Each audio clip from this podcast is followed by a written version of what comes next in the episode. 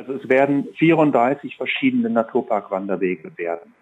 Das ist erstmal ein Titel, Naturpark-Wanderweg. Da steht dafür, dass das qualitätsvolle Wege sind, weil wir hatten ja vorher ein Konzept erstellen lassen und da gab es schon strenge Kriterien, welche Anforderungen werden überhaupt an einen Naturpark-Wanderweg gestellt. Das sind zum Beispiel, dass es ein gutes Wegeformat sein muss, also nicht zu viel Schotter oder gar Asphalt, sondern möglichst viele Naturwege, dass es abwechslungsreich sein soll und so weiter. Also Naturpark-Wanderwege, da kann dann der Wanderer und der Gast kann erwarten, dass es wirklich schöne Wanderwege sind.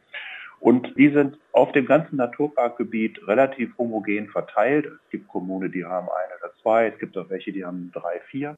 Aber damit diese insgesamt 34 Wanderwege am Ende dann auch alle den Anspruch eines Naturpark-Wanderwegs erfüllen, muss eben noch einiges getan werden. Die sollen jetzt im Rahmen eines Projektes hergestellt werden. Bei manchen Wegen ist da gar nicht viel zu tun, weil die schon existieren. Die bekommen praktisch nur diesen Titel verliehen, Naturpark-Wanderweg.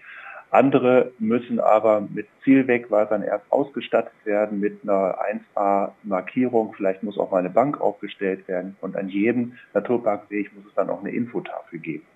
Also das sind so ein bisschen die, die Arbeiten, die da konkret auf uns zukommen.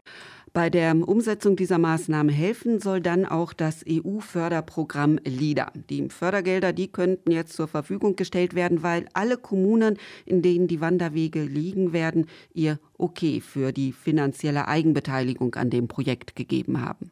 Die Förderung ist relativ hoch, 65 Prozent. Auch die Kommunen beteiligen sich finanziell und natürlich wir selbst auch.